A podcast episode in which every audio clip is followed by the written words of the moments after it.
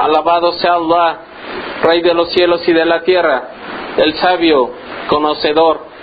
Atestigo de que no hay nada ni nadie que merezca ser adorado excepto Allah, único, sin copartícipe, sin copartícipe alguno en su reino ni en el orden del universo.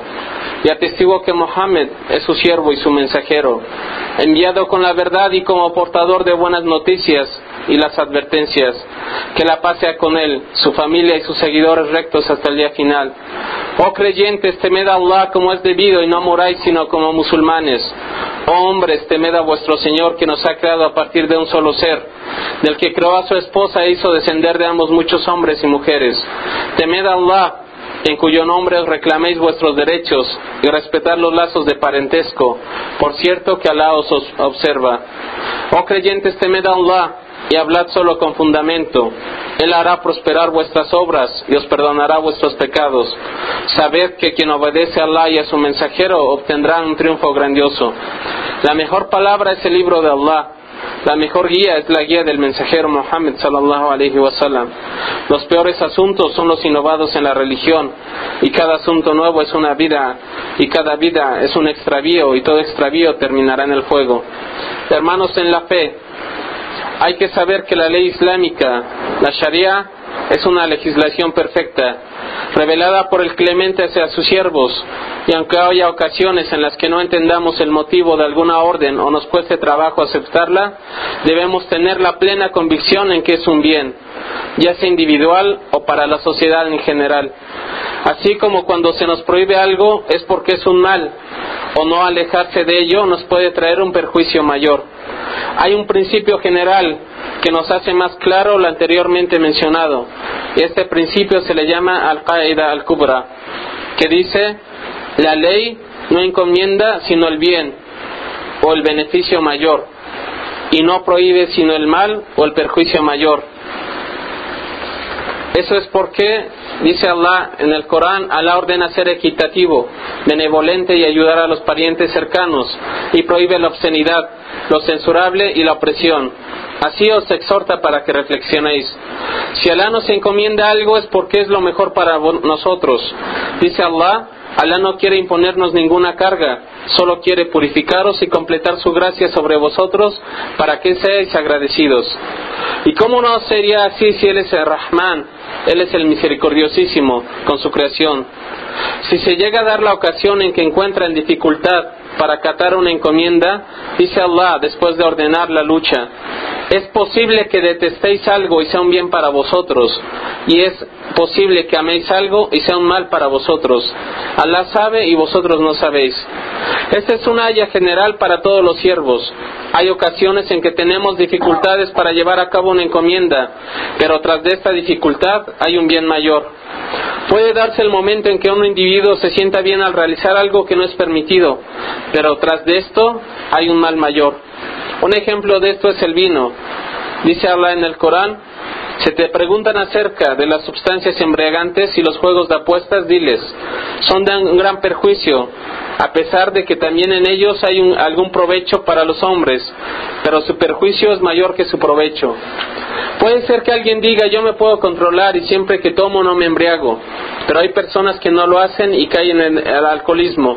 O puede ser que este individuo se pueda controlar, pero gente que lo rodea le insista e insista hasta que lo hagan caer en el haram. O que tanto él como la gente que lo rodea sean personas que puedan controlarse. Pero aquí entra un tercer peligro, el shaitán. Y este empieza a susurrarles hasta que haga caer a ambos en el haram. Y esto se aplica a muchísimos casos más. Oh creyentes, el vino, los juegos de azar, los altares y consultar la suerte, valiéndonos de flechas, son una obra inmunda de Satanás. Absteneos de ello y así tendréis éxito. Satanás solo pretende sembrar entre vosotros la enemistad y el odio, valiéndose del vino y de los juegos de azar, y apartaros del recuerdo de Allah y la oración. ¿Acaso no vas a absteneros? Nadie tiene garantizado el estar libre de la discordia, de la tentación o el susurro del shaitán. Ni puede decir, Alá me ha salvado a mí de ello, por lo tanto a mí no me puede perjudicar. Analicemos lo recopilado por el imán al-Bukhari, rahimahullah, en su libro, que se considera el más auténtico después del Corán. Dice, en el título acerca del miedo que siente el creyente de que sus obras se invaliden sin que se dé cuenta. Dijo Ibrahim Ateyimi, uno de los más sabios del compañero de los Sahaba y de los más reconocidos por su adoración. Temo que me tachen de mentiroso que envía mis obras por ser diferente a lo que digo, y que diga, si fueras veraz, no obrarías contrario a lo que dices. Dijo Abu Muleika, conocí treinta compañeros del profeta sallallahu alaihi wasallam y todos temían la hipocresía sobre sí mismos. Ninguno de ellos decía que su como la del ángel Gabriel o Micael. Así es como los compañeros de Mohammed sallallahu alaihi wasallam temían la hipocresía, siendo que Alá dijo, Alá se complace con los primeros que aceptaron el Islam y emigraron, con aquellos que les socorrieron y con todos los que sigan su ejemplo. Estos también se complacen con Allah y Alá les ha reservado jardines por donde corren los ríos donde morarán eternamente. Este es el triunfo grandioso. ¿Acaso alguien de nosotros puede decir que está libre de cometer errores o del susurro del shaitán?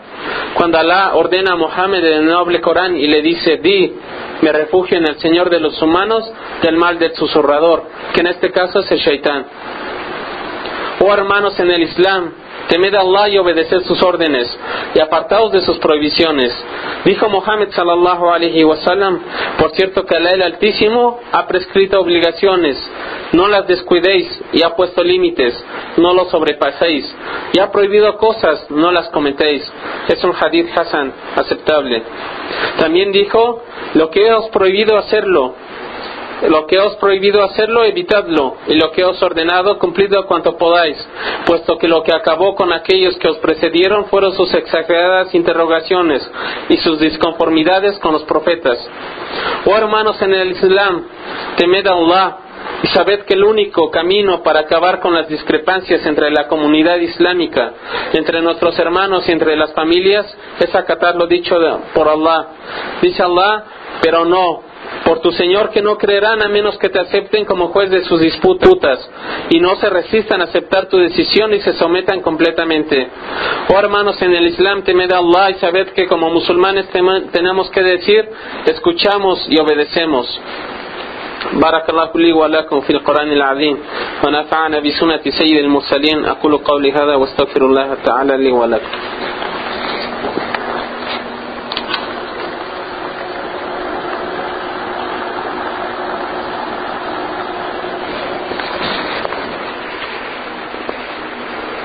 Queridos hermanos en la fe, temed a Allah el Altísimo y sabed que solamente Allah es la creación y la decisión. No hay otro creador sino Allah. No hay otro organizador de la creación sino Él. No hay legislación que se pueda comparar a la legislación de Allah dado que Él es quien ordena, prohíbe, asigne los asuntos y los hace legítimos. Alá ha reprendido a quien permite y prohíba a través de sus deseos, dice el Antísimo. Diles, Alá os los ha provisto de sustento, pero vosotros considerasteis lícito una parte y prohibiste otra. Decidme, ¿acaso Alá os concedió autoridad para ello o inventáis mentiras contra Allah? Y su palabra, no prohibáis lo ilícito, no prohibáis lo lícito ni permitáis lo ilícito, inventando mentiras acerca de Allah. Quienes inventen mentiras acerca de Allah no tendrán éxito. Queridos hermanos, una de las ofensas más graves ante Allah es que una persona diga sobre un asunto esto es permitido halal o prohibido haram y no sabe el juicio de Allah acerca de ello. Que diga esto es obligatorio, wajib o no lo sea y no sabe realmente si Allah lo ha hecho obligatorio o no. Esto es una falta enorme y es parte de los malos modales ante Allah. ¿Cómo es posible que sepan que el juicio es solamente de Allah y después se presenten diciendo sobre su religión y legislación lo que no saben? Allah el Altísimo ha presentado conjuntamente el hablar sobre él sin conocimiento junto al shirk. Dice, diles, mi Señor ha prohibido las obscenidades, tanto en público como en privado, los pecados, la opresión, la idolatría, y decir acerca de Él lo que ignoráis. Queridos hermanos, hoy en día un gran número de gente da veredictos entre sí sin conocimiento. Nos encontramos diciendo esto es halal o esto es haram, esto es wajib, esto es obligatorio o no lo es. Y no saben acerca de lo que dicen. ¿Acaso estas personas no saben que serán preguntadas por Allah acerca de lo que dijeron el día del levantamiento? ¿Acaso no saben que si extravían a alguien haciendo lícito algo que le ha hecho ilícito o haciendo prohibido algo que le ha hecho permitido, cargarán con su falta de la misma manera que la persona a la que extraviaron debido a su comentario? Algunas personas que se encuentran en alguien que quiere un de una persona de conocimiento le dicen, no es necesario que busques más, esto está claro, es haram cuando en realidad es algo que es halal y ha prohibido algo que Alá ha hecho lícito para esta persona. O dice que es obligatorio y le impone algo que Alá no le ha encomendado. O dice esto no es obligatorio y ha hecho que esa persona no cumpla con algo que Alá le ha encomendado. O le dice esto es permitido y en verdad es prohibido, haciendo que caiga continuamente en una falta. Esto es una gran ofensa de él hacia la Sharia, así como traiciona a su hermano musulmán al haberlo engañado sin conocimiento. Si es que es una persona te preguntara sobre una dirección que seguir y le respondieras la dirección es para allá sin conocimiento, ¿acaso no es un engaño de tu parte y una traición? ¿Cómo es posible que habléis sobre el camino hacia el paraíso, la legislación descendida por Allah, y no saben acerca de ella? De la misma manera hay personas que se encuentran estudiando la religión o que leen y caen en estos errores, al igual que la gente común. Hablan de los asuntos detalladamente como si fueran parte de la Sharia y son de las personas más ignorantes sobre los juicios de Allah. Cuando hablan o hacen comentarios, pareciera que les descendiera una revelación, porque hablan de todos los asuntos como si fueran expertos en ello. Nunca se atreven a decir no sé o a permanecer sin opinar, siendo que la falta de conocimiento forma parte de los verdaderos sabios y la respuesta que decir no sé da indicios de que el conocimiento forma parte de él. Estas personas que estudian, si actúan de esta manera, perjudican más que la gente común, porque puede ser que la gente al saber que se dedican a leer, tengan confianza en ellos y acepten lo que dicen. Ojalá y solo dijeran esto es lo que yo creo simplemente, pero lo peor es que hablan en el nombre del Islam. Esto no es permitido a menos que tenga la certeza de lo que dice, que esto forma parte del Islam y no hay otro camino a ello sino a través del conocimiento del Corán y de la, de del profeta sallallahu alaihi wasallam. Cuando los compañeros más destacados del mensajero sallallahu alaihi wasallam tenían dudas acerca de un caso y no sabían el juicio de Alá en él, no se precipitaban y no respondían sin conocimiento. He aquí Abu Bakr radiallahu anhu que decía: ¿Qué cielo me dará su sombra y qué tierra me soportará si es que hablo del libro de Allah sin conocimiento? Omar ibn al-Khattab radiallahu anhu dijo: Cuando acontecía un asunto, reunía a los sahabas y les pedía su opinión al respecto. Ibn Sirin dijo, no hay alguien más temeroso sobre hablar algo de lo que no sabe que Abu Bakr, y no hay nadie más temeroso después de Abu Bakr que Omar. Dijo Ibn Masur radiallahu anhu, hombres, quien se ha preguntado acerca de un asunto conocido por él, que responda. Quien no tenga conocimiento acerca de ello, que diga, Allahu alem, o Allah sabe más. Porque parte del conocimiento es decir cuando no se sabe algo, Allahu alem, Allah sabe más. Fue preguntado Xavi sobre un caso y dijo, no sé al respecto. Sus compañeros le dijeron, nos avergonzamos de ti. Y respondió, pero los ángeles no se avergonzaron al decir, si no tenemos conocimiento que el que tú no nos, nos has enseñado. Un hombre fue a Malik, el imán Malik, uno de los cuatro grandes imams de las escuelas de jurisprudencia, y le dijo, Padre de Abdullah, He venido contigo desde muy lejos para consultarte sobre un caso que me ha encargado la gente de mi territorio. Después de haberle preguntado, respondió Malik, la Adri, no sé. El hombre quedó pasmado y dijo, ¿qué es lo que diré a mi gente cuando regrese? Le respondió, les dirás, dice Malik, la Adri. Dice Malik, no sé. El gran, el gran imán Ahmed, cuando era preguntado sobre un asunto que no sabía, no respondía o decía, no sé. Pregunta a otro, pregunta a los sabios, etc. Musulmanes, temed a Allah y no hablen sobre la religión de Allah lo que no conocen. No hay nadie más inicuo que aquel que inventa mentiras acerca de Allah sin fundamentos para desviar a los hombres Ciertamente Allah no guía a los inicuos, dice en el Corán.